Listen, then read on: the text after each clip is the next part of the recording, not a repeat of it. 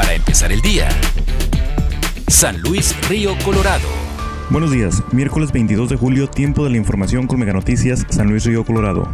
Durante los primeros tres meses de la contingencia sanitaria por el COVID-19 se registró un incremento en el número de carpetas de investigación relativas a delitos categorizados dentro de la violencia de género en el estado de Sonora. De acuerdo al reporte sobre la situación de violencia de género en el contexto de aislamiento social del Observatorio Sonora por la Seguridad, los municipios con mayor incidencia en violencia intrafamiliar son Hermosillo, Cajeme, Guaymas, San Luis Río Colorado, Nogales y Navojoa respectivamente. Se estima que más del 92% de todos los delitos a nivel nacional quedan impunes y en el caso de las carpetas de investigación por violencia de género en la entidad no es la excepción. Durante marzo, abril y mayo del 2019 se registraron 904 carpetas de investigación relacionadas a delitos categorizados dentro de la violencia de género, mientras que en ese mismo periodo, pero del 2020, se abrieron 1.333 expedientes durante el confinamiento de la pandemia, es decir, un incremento del 47.4%. De acuerdo al reporte del Observatorio Sonora por la Seguridad, durante los tres meses de la cuarentena en todo el estado de Sonora se recibieron 16.916 llamadas de emergencia en el 911 reportando distintos tipos de violencia de género, principalmente violencia intrafamiliar.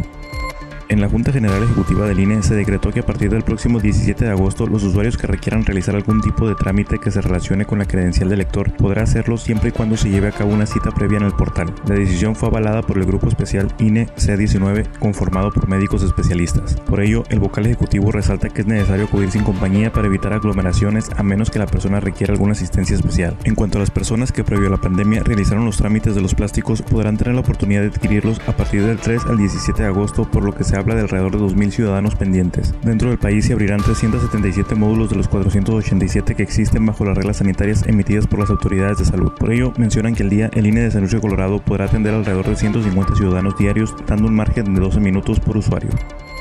Bajo la inspiración e iniciativa del tendedero de Hermosillo, en San Luis Río Colorado, un usuario anónimo creó una cuenta en la red social Twitter bajo el nombre Tendedero San Luis Río Colorado, con el fin de que aquellas mujeres que sufrieron algún tipo de agresión, acoso o derivados a estos delitos puedan denunciar de forma anónima los casos que han vivido o sido testigos. La cuenta fue creada en el mes de julio de 2020 y actualmente tiene poco menos de 2.000 seguidores. En las publicaciones colocadas se pueden encontrar testimonios, mujeres que sufrieron algún tipo de agresión verbal, física, acoso, violación o en su defecto sujetos que han sido sorprendidos compartiendo desnudos de otras mujeres de la Hasta el momento la cantidad de personas acusadas en la red social asciende a un aproximado de 40 casos y cada sujeto cuenta con una hasta 12 acusaciones donde las mujeres exponen el supuesto maltrato, abuso o derivados. Sin embargo, las fotos de los supuestos sospechosos continúan publicándose sin algún tipo de censura en el rostro. En la cuenta de Twitter de Hermosillo se desconoce la cantidad de declaraciones o acusados hasta el momento, ya que la lista continúa ascendiendo con el pasar de los días.